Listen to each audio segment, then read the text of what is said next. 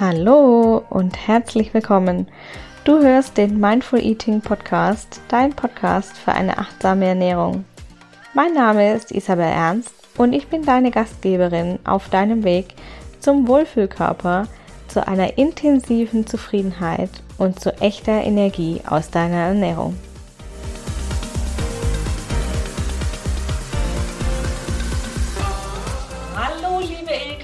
Ich freue mich sehr, dass du heute hier mit uns im Mindful Eating Podcast bist. Herzlich willkommen. Hallo, ich freue mich sehr, dass ich bei euch sein darf. Vielen Dank. Ja, wir sprechen heute über eines äh, unserer gemeinsamen Herzensthemen, glaube ich, ne? nämlich über das Thema Selbstliebe und äh, Selbstannahme, dass wir uns so annehmen dürfen, wie wir sind. Und ähm, du bist ja ähm, nicht nur Expertin für Selbstliebe und ähm, Vielfalt und ähm, genau alles, was sich so um dieses Thema dreht, sondern du bist ja auch noch Illustratorin und vor allem Illustratorin und Buchautorin und schreibst gerade an deinem dritten Buch schon. Das zweite ist äh, ja schon draußen, das dritte kommt im Mai. Und ja, ich freue mich sehr, dass du heute da bist. Ich war ja auch schon bei dir im Podcast. Und ähm, genau, heute wollen wir über das Thema Selbstliebe und Ernährung sprechen. Und ich bin schon sehr, sehr, sehr gespannt, was sich hier gleich für uns entwickeln wird. Ja, ich bin auch gespannt, weil Selbstliebe und achtsame Ernährung, das ist so ein, ja, so ein wichtiger Bestandteil davon. Einfach also dieses Ganzheitliche dabei. Und ich bin ganz gespannt, in welche Richtung wir uns heute bewegen. Ja, ihr hört schon, wir haben nicht so einen richtigen Plan. wir machen das ja immer sehr gerne intuitiv.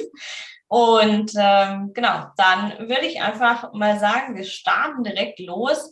Vielleicht magst du uns mal so ein bisschen in deine Geschichte mitnehmen. Welchen Stellenwert hat Ernährung für dich und ähm, wie hast du, wo, wo bist da, du da schon an deine Grenzen gestoßen? Vielleicht früher in deiner Geschichte?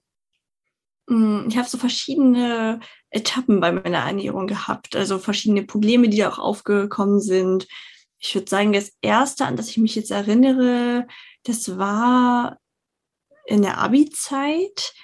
Da war ich halt in so einer Phase, wo ich ganz unzufrieden mit mir selbst war. Also wo ich ja halt wirklich irgendwie wegen meiner angeborenen Lippenspalte, ich habe mich dann halt immer hässlich gefühlt und wollte und vor allem auch irgendwo nicht beachtet, nicht gesehen.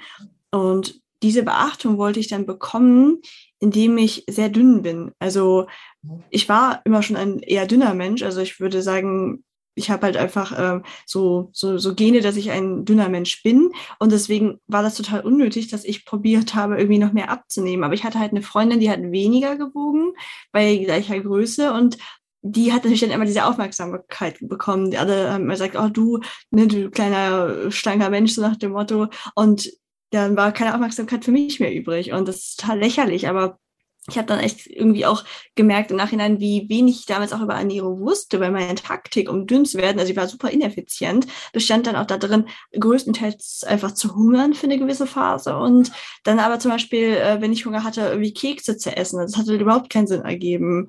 Und ich habe das auch nur ganz, ganz kurz zum Glück durchgezogen, weil ich viel zu gerne esse.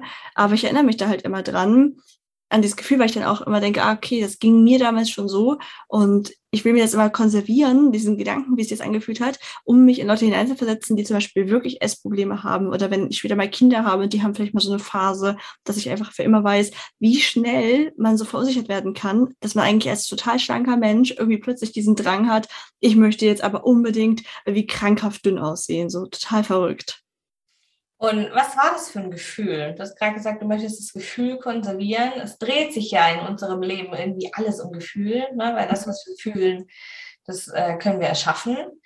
Ähm, was war das für ein Gefühl für dich? Ein ganz verrücktes, irrationales Gefühl irgendwie, weil du hast in den Spiegel geguckt und jeder andere Mensch hätte halt gesagt, das ist ein sehr dünner Mensch, der sollte eher noch zunehmen und du hast aber nur diese ganzen Problemzonen gesehen. Du hast gesehen, wenn du dich setzt, wie irgendwie, sag ich mal, das Fett an den Beinen natürlich irgendwie dicker wird, weil du, wenn du dich setzt, es kann ja erst nirgendwo hin außer zur Seite. Das heißt, egal wie dünn du bist, du wirst immer plötzlich einen dickeren Oberschenkel haben, wenn du sitzt. Für mich war das dann aber super frustrierend. Ich habe dann im Sommer keine kurzen Hosen mehr tragen wollen, weil ich dachte, oh Gott, meine dicken Oberschenkel kann ich keinem zumuten. Und das halt immer noch als super dünner Mensch. Also es war halt einfach außerhalb jeglichen Bezugs zur Realität irgendwie. Und das fand ich eigentlich, glaube ich, das Schlimmste daran, dieses verzerrte Selbstbild, dass es wirklich einfach nicht der Wahrheit entsprach, was man da über sich denkt.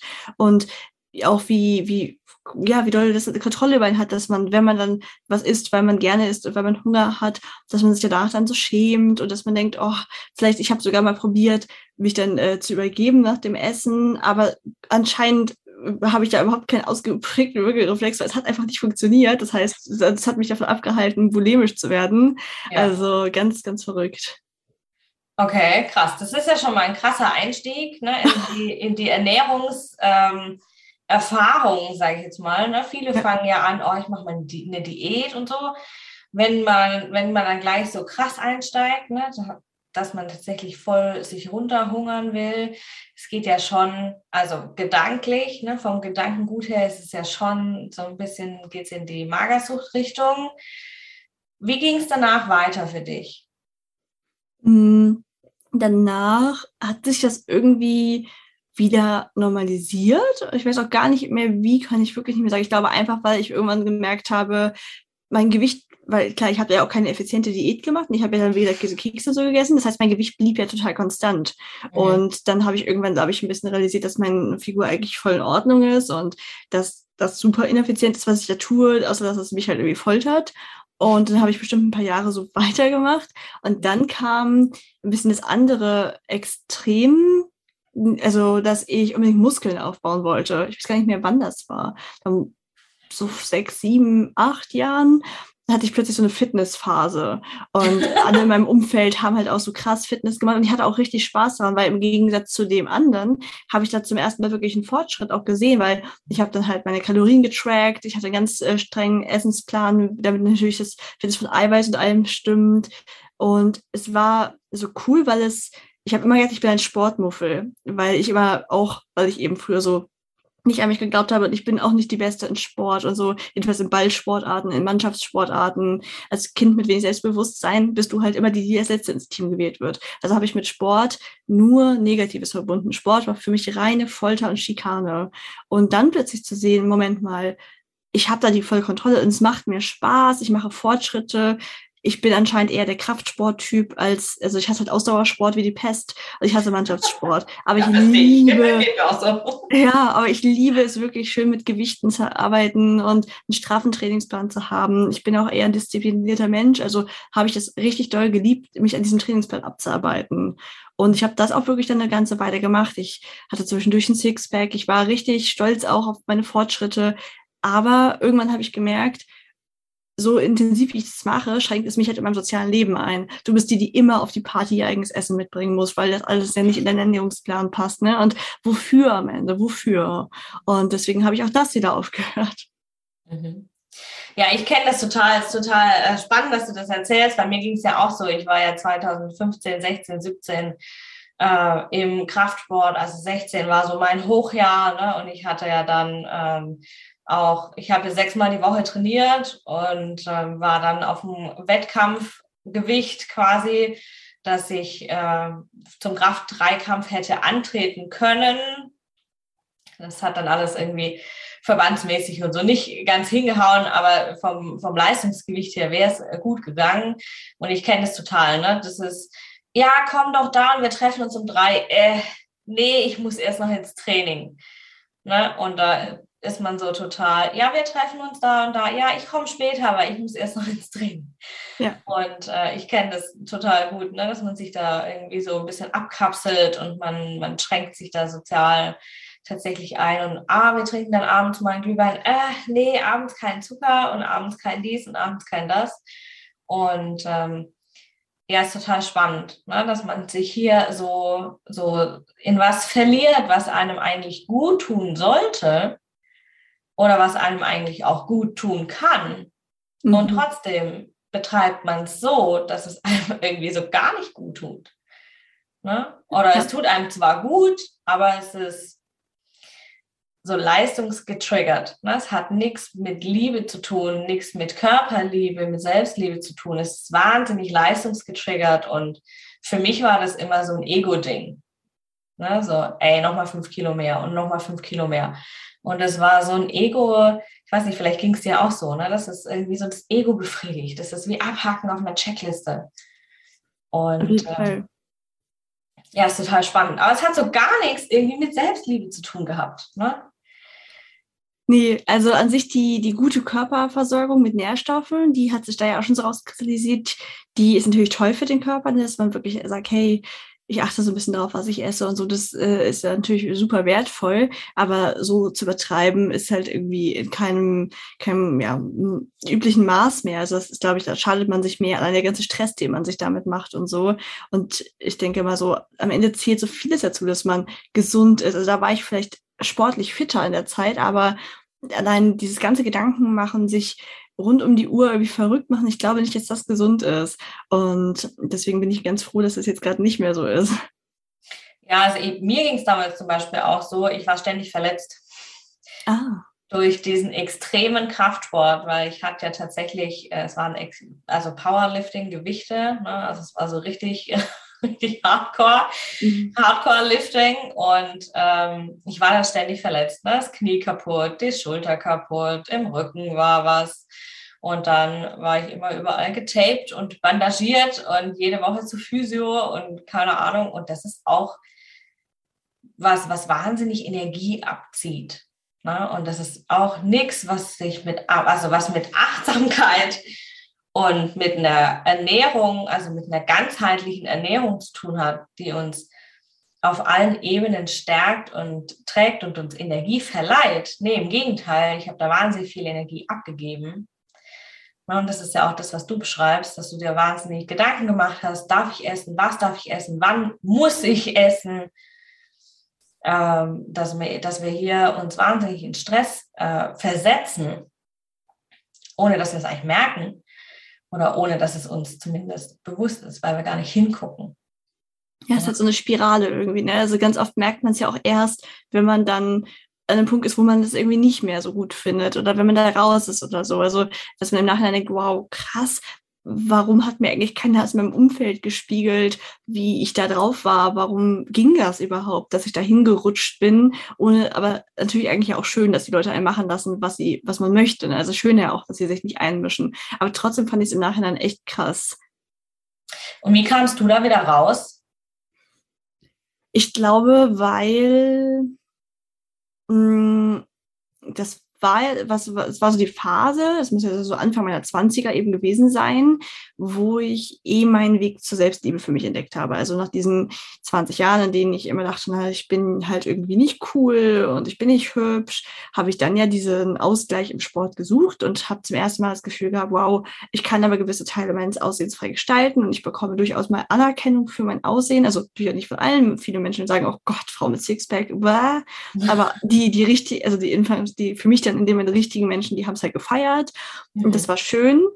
Aber dann habe ich mich halt auf ganz anderen Wege plötzlich angefangen anzunehmen. Bei mir haben da Fotoshootings eine Riesenrolle gespielt.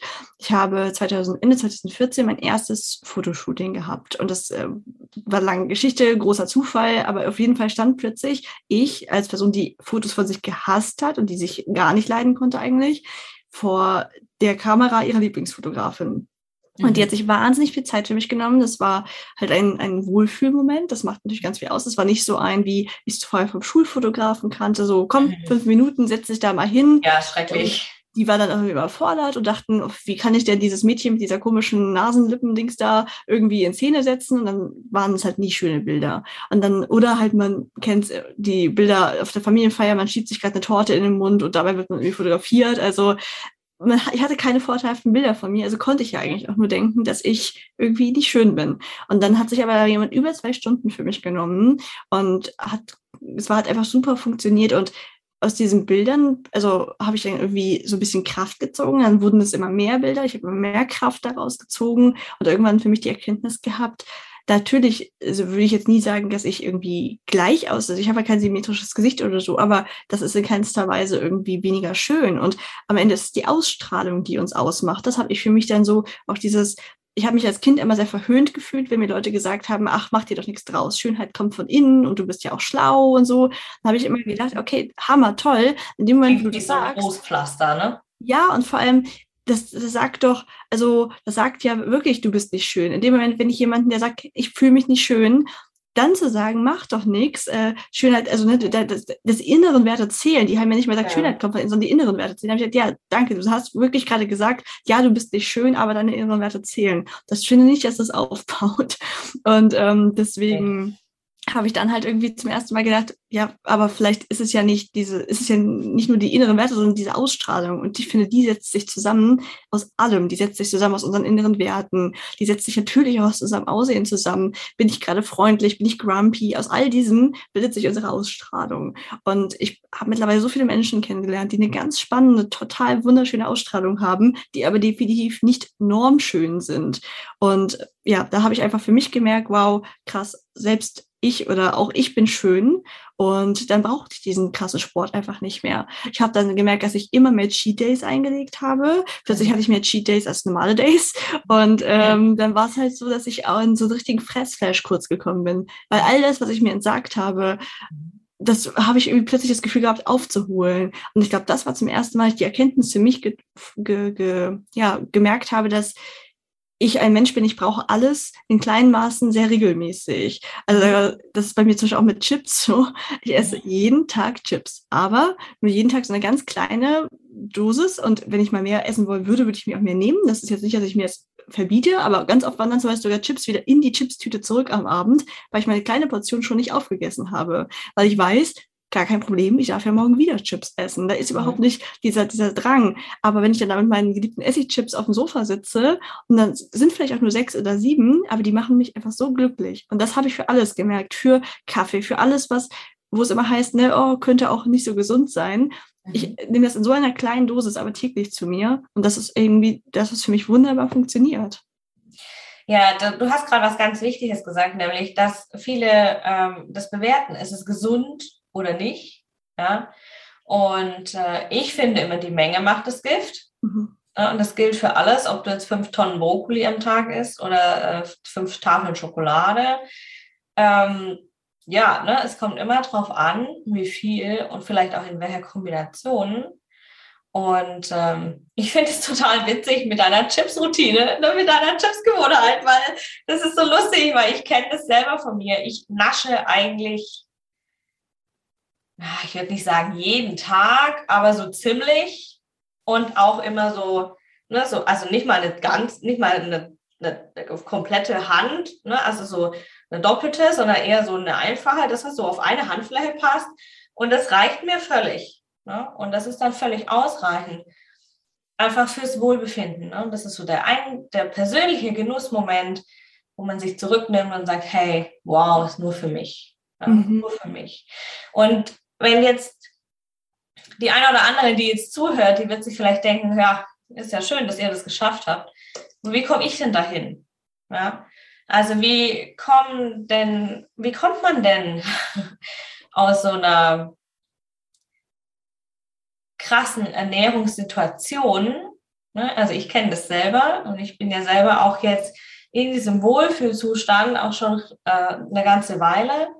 Ähm, aber vielleicht hast du noch einen Tipp für alle, die die zuhören, ne, wie es für dich war, wie du rauskamst aus dieser ich muss mir verbieten, ich muss mir verbieten, ich muss mir verbieten, ich muss mich halten an einen Plan, da, da, da, da, zu, okay, ich habe abends meine Handvoll Chips und das ist voll fein für mich.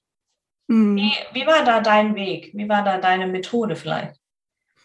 Mm, also auf jeden Fall, dass man sich immer wieder auch nieder, äh, nicht Niederschläge, wie heißt es, Rückschläge erlaubt. Mhm. Also dass man wirklich, ich, das Schlimmste ist dieses so streng mit sich sein, dass man dann, wenn man eine Ausrutsche hat, also ich habe das für mich gerade am Anfang war das dann oft so ein, als diese Cheat Days irgendwie überhand nahmen, dann habe ich irgendwie so, sagen wir mal, zwei, drei Stücken Schokolade gegessen. Dann war ich so enttäuscht darüber, dass ich das gemacht habe, dass ich gedacht habe, naja, jetzt ist der Tag eh versaut. Ne? Dann kann ich auch noch mehr Schokolade essen. So. Ja. Und plötzlich ist die ganze Tafel weg. So. Also ich glaube, dass man sich einfach immer wieder sagt, selbst wenn ich jetzt gerade schon es nicht so gemacht habe, wie ich wollte, ich kann jetzt stoppen. Ich kann, oder ich kann jetzt gerade was Gesundes essen. Ich finde, ganz oft sind wir in diesem Irrglauben, jetzt ist der Tag irgendwie eh versaut oder man wartet bis zum nächsten Jahr, bis die neuen Vorsätze anfangen. Aber man kann je, wirklich jede Sekunde kann man entscheiden, jetzt mache ich es anders als noch die letzte Sekunde. Und das finde ich zum Beispiel total wichtig, weil es so diesen Druck rausnimmt, dass man irgendwie perfekt sein muss, weil man es einfach immer wieder neu entscheiden kann. Ja, ist total spannend. Ich äh, lege ganz, ganz, ganz viel Wert auf diese aktive Entscheidung. Ne? Auch bei meinen, bei meinen äh, Teilnehmerinnen im Mentoring-Programm ist immer die Frage, hast du dich aktiv dafür entschieden? Ne? Oder war das wieder ein Automatismus, wo du so reingerutscht bist? Gerade wenn es um, ich habe mehr gegessen, als ich wollte, ich habe Schokolade gegessen, obwohl ich das nicht wollte, obwohl mir das nicht gut tut, ne? oder ich habe, keine Ahnung, XY gegessen obwohl ich eigentlich weiß, dass ich mich damit nicht wohlfühle, weil es halt irgendwie so ein Automatismus ist. Und ähm, ja, hier aktiv zu entscheiden. Ne? Und du hast was ganz Wichtiges gesagt. Wir können uns in jeder Sekunde neu entscheiden. Und das ist so spannend. Und wenn du jetzt vielleicht, für alle, die zuhören, vor deiner Schokitafel sitzt und dir bewusst bist, hey, eigentlich ist es gerade nicht so geil für mich. Eigentlich fühlt sich das nicht gut an. Eigentlich tut mir das gerade nicht gut. Ja, dann drück die Stopptaste. Ja, drück die Stopptaste. Nimm dich zurück und entscheide einfach neu. Ja, ganz, ganz super, super wichtig. Man kann ja vielleicht auch eine kleine Pause einfach einlegen, dass man so sagt, so, hey, es fällt mir gerade schwer zu entscheiden, was ich gerade will. Ich gehe jetzt mal 15 Minuten im Blog und wenn ich danach irgendwie immer noch ein Stück Cookie essen will, dann esse ich es dann auch, aber das ist mir einfach verhindert, in so einen Fressflash zu kommen. Genau. Genau, ne, dass du hier diesen Automatismus aufbrichst. Irgendwie, ich empfehle ja da sehr gern eine kurze Atemübung zu machen, ja, hier einen kurzen Check-in zu machen. Wie geht's mir und warum mhm. will ich jetzt die ganze Tafel inhalieren? Mhm. Warum ist nicht ein Stück genug für mich oder zwei oder drei? Mhm. Ne, warum möchte ich jetzt die ganze Tafel inhalieren? Hier so einen kurzen Check-in zu machen, das äh, gebe ich immer sehr gerne mit. Ja. Und ähm, ja, jetzt haben wir sehr viel über deine Ernährungsstory, über deine Food-Story gesprochen. Und jetzt wollte ich aber auf das Thema Selbstliebe nochmal kommen. Mhm. Was ist denn Selbstliebe für dich? Ich finde es irgendwie manchmal total schwierig zu definieren. ja, ich habe da schon meine, meine Antwort, weil ganz viele ja auch überfordert sind von diesem Selbstliebebegriff und aber sagen so, oh mein Gott, das wäre ja schön, wenn ich mich erstmal akzeptieren würde. Vor Selbstliebe möchte ich noch gar nicht reden. Und dann vergleiche ich das immer sehr gerne mit einer partnerschaftlichen Beziehung. Denn ich meine, ich habe ja einen Mann und den liebe ich, aber ich liebe definitiv nicht jede Eigenschaft an ihm. Es gibt Dinge, die, da würde ich mir auch wünschen, dass die sich vielleicht ändern oder so. Aber ich liebe ja. das Gesamtpaket Mensch. Ich liebe nicht jede Facette an ihm. Und ja. genau so begegne ich mir auch voller Selbstliebe. Ich begegne, also ich finde das Gesamtpaket Ilka ist eigentlich eine ziemlich tolle Sache. Da darf man bestimmt noch ein paar Sachen optimieren. Aber ich kann schon sagen, dass ich das Gesamtpaket liebe. Und einzelne Dinge dürfen sich halt gerne noch verändern. Super cool. Also da, das ist jetzt für mich auch so ein, so ein Wow-Moment irgendwie, ne? zu sagen, hey, ja, ich liebe zwar das Gesamtpaket, ne? aber trotzdem sind da vielleicht einzelne Facetten drin, einzelne Bereiche drin, wo ich mir sage, ja, naja, irgendwie ist das noch nicht so ganz das Gelbe vom Ei. Das ist noch so ein bisschen Luft nach oben. Aber trotzdem ne, liebt man sich. Ja? Und vielleicht, wer, wer jetzt hier irgendwie zurückzuckt vor diesem Wort, ich liebe mich. Man sagt ja auch ganz häufig diese Selbstliebe, Affirmation, ja, dass man hier äh, sich Affirmationen setzen soll, ich liebe mich. Ich habe das mal ausprobiert. Ähm, ich stand vorm Spiegel, habe mir gesagt, ich liebe mich. Das Einzige, was dabei rauskam, ist ein Lachflash, weil du kommst einfach nur total dämlich vor. Mhm. Und wenn man das ganz oft übt, dann macht das wunderbar funktionieren.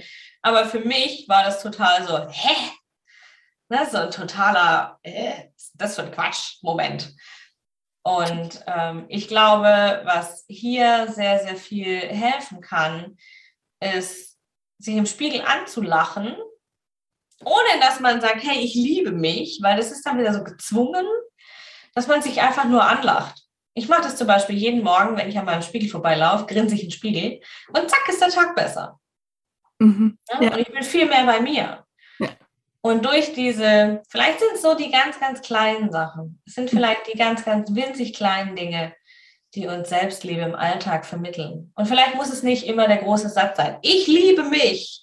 Vielleicht sind es die ganz, ganz kleinen Sachen. Ne? Vielleicht ist es das Stück Schoki, das wir uns nehmen, das wir uns erlauben. Oder vielleicht ist es auch mal die ganze Tüte Chips, ja? wenn wir sagen, hey, ich brauche jetzt diese Tüte. Und das ist jetzt mein Wohlfühlmoment. Mhm. Ja? Hast du noch, hast du vielleicht noch einen äh, Tipp für alle, die zuhören, wenn sie sagen, hey, Selbstliebe, I don't feel it, ja, ich komme irgendwie so gar nicht da dran. Was würdest du ähm, den Zuhörerinnen empfehlen oder vielleicht mitgeben wollen, wenn sie sich hier sich selber mehr annähern wollen? Hm.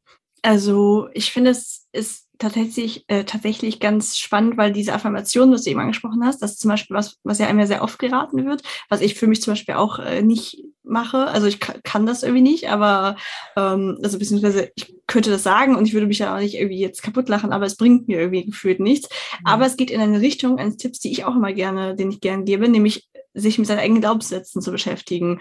Das war für mich halt ein riesen Gamechanger. Und das ist was, was nie abgeschlossen ist, davon bin ich überzeugt. Ja. Und was aber super mächtig ist.